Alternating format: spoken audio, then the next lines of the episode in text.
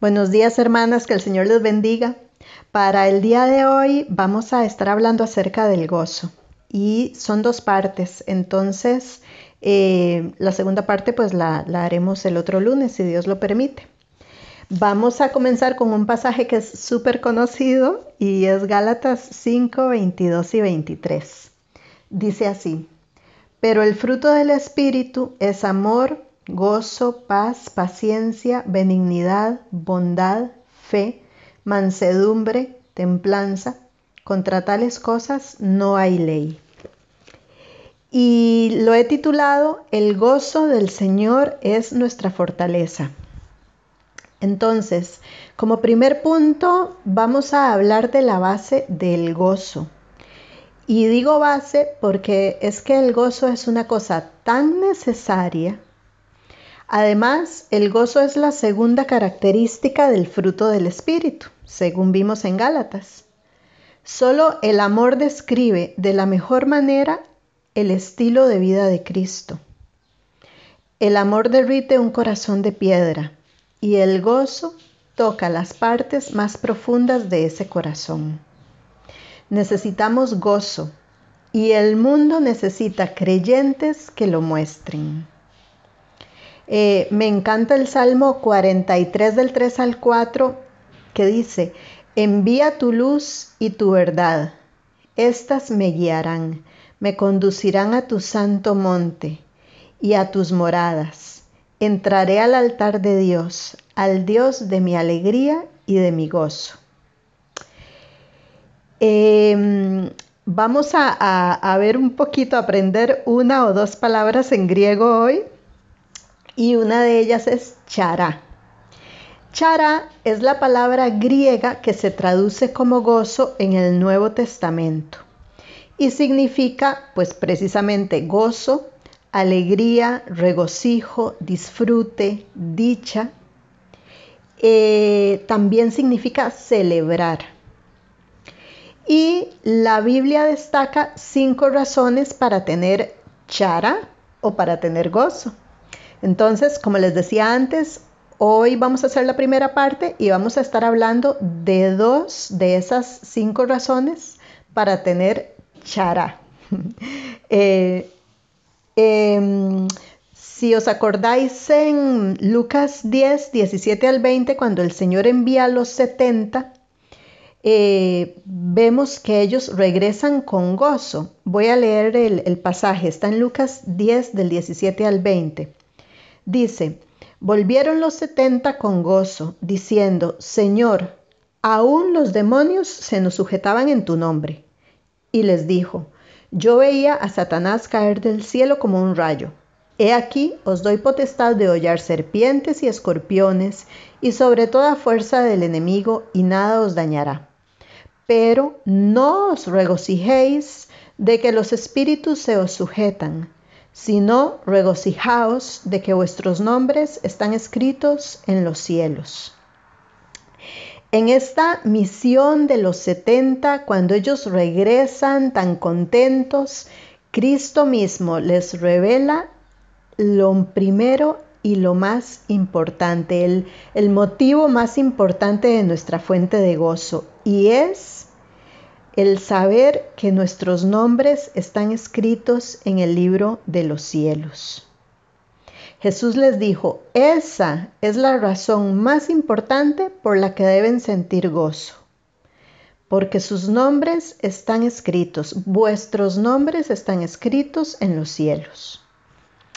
En el Salmo 51.12 vemos a un David que dice, que el gozo de Él es la salvación. Ahora bien, la salvación le pertenece a Dios, porque todo es de Él, ¿cierto? Y Él nos da esa salvación. Es un regalo de gracia que tenemos el privilegio de aceptar. Y eh, bueno, les dije que hoy íbamos a aprender dos palabras en griego. La primera era chara, ¿verdad?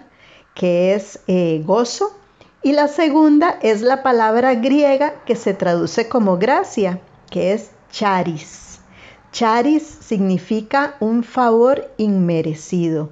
¿Por qué? Porque la gracia es inmerecida. ¿Y por qué quise meter estas dos palabritas aquí en griego? Bueno, porque hay una relación estrecha entre chara y charis. Ya vemos la raíz, ¿verdad? El cha en ambas. Eso es porque el gozo es algo que está implícito en la gracia. Dios nos dice, si entendieran lo que la gracia significa, lo que han recibido por medio de ella, nunca dejarían de regocijarse. Tengamos o no alguna cosa externa por la cual regocijarnos, es suficiente con el hecho de que somos salvas. Creo que, yo creo que la razón básica por la cual nos falta la conciencia del gozo en nuestra salvación es porque pocas veces nos acordamos de para qué y de qué hemos sido salvas o salvadas. Y, y es que nos hemos descuidado eh, Hebreos 2.3 habla de, de, descuidar una salvación tan grande.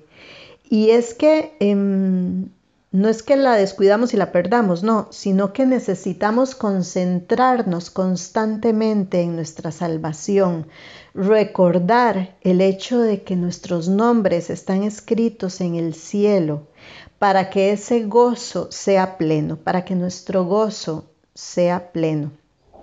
Que el Señor nos enseñe y nos ayude a regocijarnos en esa salvación tan grande que nos ha dado, aun cuando estamos rodeadas de dificultades. Eh, el segundo punto es un gozo que sorprende. Y claro, a mí yo siempre digo que, que Dios nos sorprende y que no deja de hacerlo. Y bueno, en este caso vamos a ver de qué forma el gozo sorprende. Em, hay varias citas que saqué de Mateo y Lucas específicamente. Eh, voy a, comentarlas un poco mm, brevemente, pero mm, hay un elemento en común en los pasajes. Por ejemplo, en Mateo 13:44, un hombre descubre un tesoro escondido. En Mateo 28:2, las mujeres descubren una tumba vacía. En Lucas 1.44, desde el vientre de su madre, Juan Bautista descubre al Mesías. En Lucas 2.10, los pastores descubren las buenas nuevas. Eh, en Lucas 10.21, los niños descubren las verdades. Y en Lucas 24:52 los discípulos descubren y adoran al Señor resucitado. Entonces, ¿cuál es el elemento común en estos pasajes? Pues todos tienen que ver con algo escondido y cada uno habla del gozo que se experimenta a través de ese descubrimiento. Entonces, el segundo motivo de Chara es el descubrimiento. Y no es que el gozo se produce a través del descubrimiento de algo al azar, no, sino que cada uno de estos versículos habla del descubrimiento de un tesoro perfecto, el cual es Jesucristo. Entonces, podríamos ampliar la definición de chará como el resultado sobrenatural del glorioso descubrimiento de nuestro Señor y Salvador en cada circunstancia en que deseamos encontrarlo. Y digo que deseamos encontrarlo porque debe ser el deseo de nuestro corazón. Em, muy fácil, es muy fácil humanamente desenfocarnos, perder la perspectiva, ocupar la mente en cualquier cosa que, que nos esté afligiendo o que nos esté incluso llenando de, felicidad terrenal, ¿verdad? Es, fácil, nos, nos desconectamos rapidísimo, pero qué bueno sería si cada día, si cada minuto y en cada circunstancia nuestro deseo fuera encontrar al Señor en cada pequeño y gran aspecto de todo lo que nos rodea. El dejar de desenfocarnos de nosotros, dejar de enfocarnos, perdón, en nosotros mismos y enfocarnos solo en Él, ¿verdad? Como, como cuando he dibujado aquel yo céntrico, ¿verdad? Dejar de ser yo céntricos y más bien ser cristocéntricos, porque todo gira alrededor de Él, todo gira en torno a Él. Em, quiero compartir una, bueno, voy, a contarla brevemente la historia de Pablo cuando estaba preso con Silas. Bueno, sabemos que, Pablo estuvo preso en, varias ocasiones, pero quiero resaltar la historia específica que aparece en Hechos 16 del 16 al 40. No, no lo voy a leer todo, pero eh, comienza contando de una chica que andaba ahí adivinando y entonces Pablo la reprende y ella ya no adivina más y los que se beneficiaban económicamente de lo que la chica hacía, pues se enfadan y entonces van y acusan a Pablo con las autoridades y bueno, al final Pablo y Silas terminan en la cárcel. Y entonces ahí en la cárcel eh, dice que estaban en un calabozo, bien adentro en el calabozo y además con los pies en el cepo. Y yo creo que nos podemos imaginar, o tal vez no, pero, pero un calabozo. Si hoy día ya la cárcel es fea, pues en aquel tiempo era una de las cosas más horribles. Y además, este, pues se estaban lastimando los pies y no solo se los estaban lastimando, sino que les impedía moverse. Entonces, a partir del 25, em, dice, pero a medianoche, orando, Pablo y Silas cantaban himnos a Dios y los presos los oían. Entonces sobrevino de repente un gran terremoto, de tal manera que los cimientos de la cárcel se sacudían y al instante se abrieron todas las puertas y las cadenas de todos se soltaron. Despertando el carcelero y viendo abiertas las puertas de la cárcel, sacó la espada y se iba a matar pensando que los presos habían huido. Mas Pablo clamó a gran voz diciendo, No te hagas ningún mal, pues todos estamos aquí. Él entonces, pidiendo luz, se precipitó adentro y temblando se postró a los pies de Pablo y de Silas, y sacándolos les dijo, Señores, ¿qué debo hacer para ser salvo? Ellos dijeron, Cree en el Señor Jesucristo y serás salvo tú y tu casa. Y le hablaron la palabra del Señor a él y a todos los que estaban en su casa. Y él, tomándolos en aquella misma hora de la noche, les lavó las heridas y enseguida se bautizó él con todos los suyos. Y llevándolos a su casa, les puso la mesa y se regocijó con toda su casa de haber creído a Dios. Cuando fue de día, los magistrados enviaron alguaciles a decir, suelta a aquellos hombres. Y el carcelero hizo saber esas palabras a Pablo. Los magistrados han mandado a decir que os suelte, así que ahora salid y marchaos en paz. Pero Pablo les dijo, después de azotarnos públicamente, sin sentencia judicial, siendo ciudadanos romanos, nos echaron en la cárcel y ahora nos echan encubiertamente. No, por cierto, si no, vengan ellos mismos a sacarnos. Y los alguaciles hicieron saber estas palabras a los magistrados, los cuales tuvieron miedo al oír que eran romanos. Y vinieron, les rogaron y sacándolos les pidieron que salieran de la ciudad. Entonces, saliendo de la cárcel, entraron en casa de Lidia y habiendo visto a los hermanos, los consolaron y se fueron. Bueno, qué historia y, y tiene un montón de enseñanzas, pero me quiero quedar hoy con esta parte donde, donde mm, eh, Pablo y Silas están cantando, dice, están orando, están alabando al Señor. Y pienso en Filipenses 4:4 donde dice, regocijaos en el Señor siempre. Otra vez os digo, regocijaos. ¿Por qué? Porque ahí está Pablo en lo más profundo del calabozo, con los pies en el cepo, y está orando y alabando al Señor. Entonces, cuando Pablo en Filipenses 4:4 dice regocijaos en el Señor siempre, pues tiene toda la autoridad de que sabe que él ha estado en situaciones difíciles, dolorosas y que no sabe cómo van a terminar y ha estado ahí orando y alabando al Señor. Y claro, al día siguiente salieron, pero en ese momento, cuando están recién eh, en, el, en el calabozo, ellos no saben cómo va a terminar todo. Ellos no sabían que al día siguiente eh, ya los iban a liberar o que el guardia y toda su familia iba a, a ser salvo. No, pero tuvieron esa actitud de gozo en el Señor. Por medio de las pruebas, Pablo aprendió algo que, que yo creo que él deseaba que todos los creyentes aprendieran que la presencia, el propósito y el poder de Dios se descubren mejor a través de las dificultades.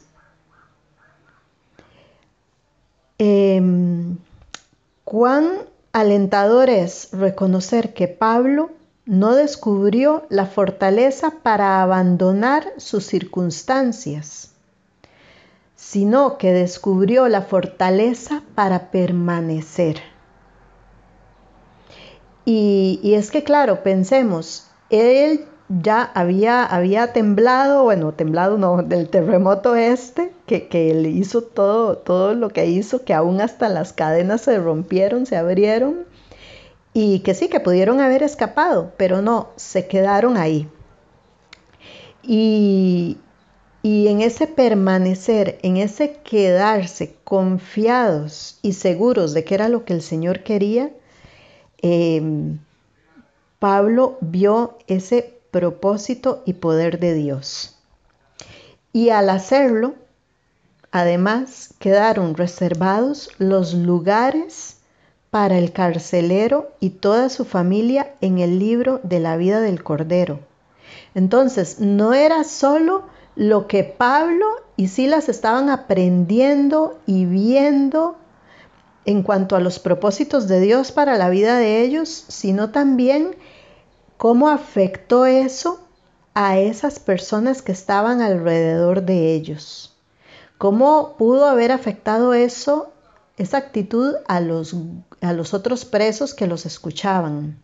Sabemos que el guardia estaba dormido y se despertó asustado en medio del temblor y además pensando que, que se habían ido ya y ya se iba a matar, pero no, la permanencia de Pablo lo llevó a conocer al Señor.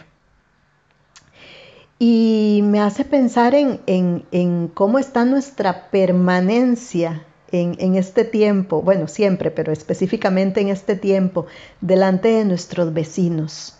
Esos vecinos que tal vez no conocen al Señor y, y que están asustados, con miedo por todo esto del COVID-19 y, que no saben qué va a pasar, que nosotros tampoco sabemos cómo va a terminar todo, em, pero, pero cómo estamos permaneciendo. Estamos permaneciendo sumidas en, miedo también, sumidas en desesperación, sumidas en, en, en el es que no sé qué va a pasar, o estamos permaneciendo con gozo en el Señor a pesar de las circunstancias. En Jeremías 29:13 dice, si me buscan de todo corazón podrán encontrarme. Este es un tiempo para seguir buscando al Señor y como dice Jeremías, de todo corazón. Es un tiempo para permanecer en su presencia, para que sea Él llenándonos de ese gozo, de ese amor y de esa paz que solo Él puede darnos, aun cuando no sabemos qué traerá el día de mañana o incluso qué traerá esta noche. Que el Señor nos ayude a hacer que nuestras vidas sean una celebración de su gracia y que nos ayude a hacer eh, ese gozo que el mundo necesita, a hacer ese gozo en medio del lugar donde el Señor nos tiene. Bueno, hermanas, que el Señor las bendiga y que tengan una semana llena de gozo, llena de chará, siempre en, en la gracia de nuestro Señor Jesucristo. Y bueno, nos vemos pronto, si Dios lo permite. Un abrazo.